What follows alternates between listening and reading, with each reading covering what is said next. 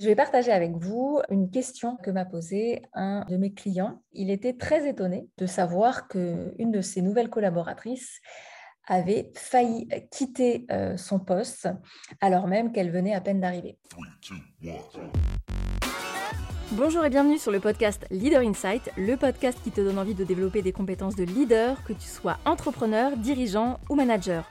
Je te donne des outils pratiques pour booster ton leadership je suis Audrey, vulgarisatrice scientifique sur la chaîne YouTube La Psy qui parle et aussi consultante en leadership pour dirigeants et managers. Ma mission, c'est de partager avec toi ma passion pour la psychologie appliquée au leadership et au management. Alors j'espère que dans ce podcast, tu trouveras ce que tu es venu chercher et bien plus encore.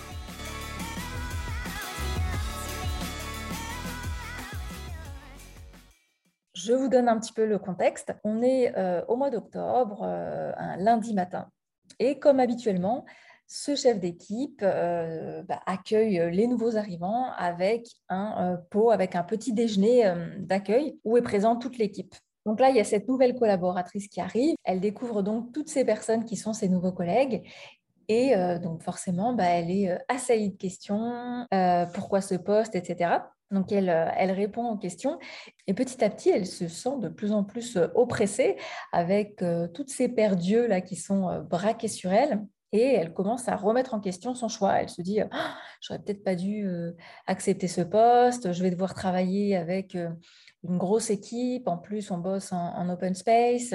Alors elle avait euh, négocié quand même des jours de, télétravail, mais euh, là vraiment ça remettait complètement en question euh, bah, sa présence en fait dans, ce service. Et donc ça, le, donc le, le, manager me, l'explique parce qu'elle lui a avoué que récemment en fait qu'elle avait failli quitter le poste dès dès les premiers jours, dès la première semaine. Pourquoi, euh, malgré, je dirais, la bonne intention euh, de, ce manager, ce n'était pas une bonne idée? Tout simplement parce que cette collaboratrice est introvertie.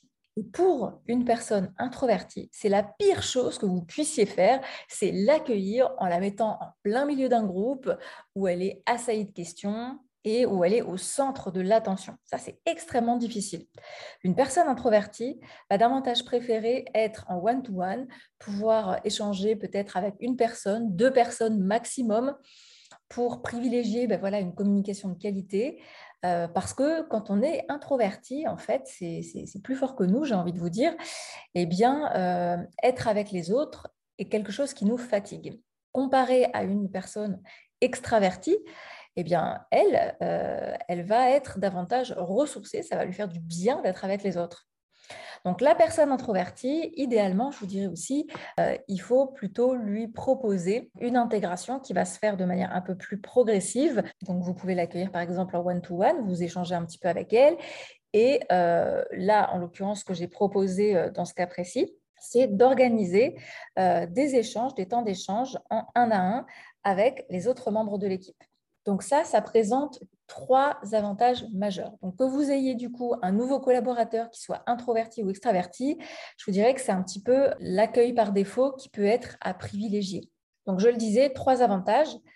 Le premier, c'est que cette personne qui vient d'arriver va pouvoir euh, créer des connexions beaucoup plus profondes, va avoir des, échanges beaucoup plus approfondis euh, que les habituelles questions de, bienséance, hein, les, discussions de surface, on va dire, qu'on peut avoir quand on est dans un petit déjeuner de groupe. Ensuite, euh, il va beaucoup plus rapidement euh, comprendre les missions de chacun des membres de l'équipe. Il va avoir aussi une vision beaucoup plus euh, globale et plus précise du rôle de chacun et donc de son propre rôle au sein de l'entreprise. Et puis, le dernier point non négligeable, c'est que bah, il va se sentir beaucoup plus rapidement intégré à l'équipe. Et donc, on sait que euh, le sentiment d'appartenance à une équipe, c'est quelque chose qui est un levier vraiment euh, essentiel. C'est un pilier vraiment euh, de la performance et du bien-être au travail. Donc, pour résumer, l'idée, ça pourrait être, comme je le disais tout à l'heure, d'accueillir votre nouvelle recrue en organisant bah, des petits temps, des petits one-to-one avec chacun des membres de l'équipe pas besoin que ce soit forcément euh, très très long. Euh, mais en tout cas, voilà, dans les premiers retours que j'en ai, là, c'est quelque chose qui marche très bien, qui est euh, très bien accueilli tant par les, personnes introverties que les personnes extraverties.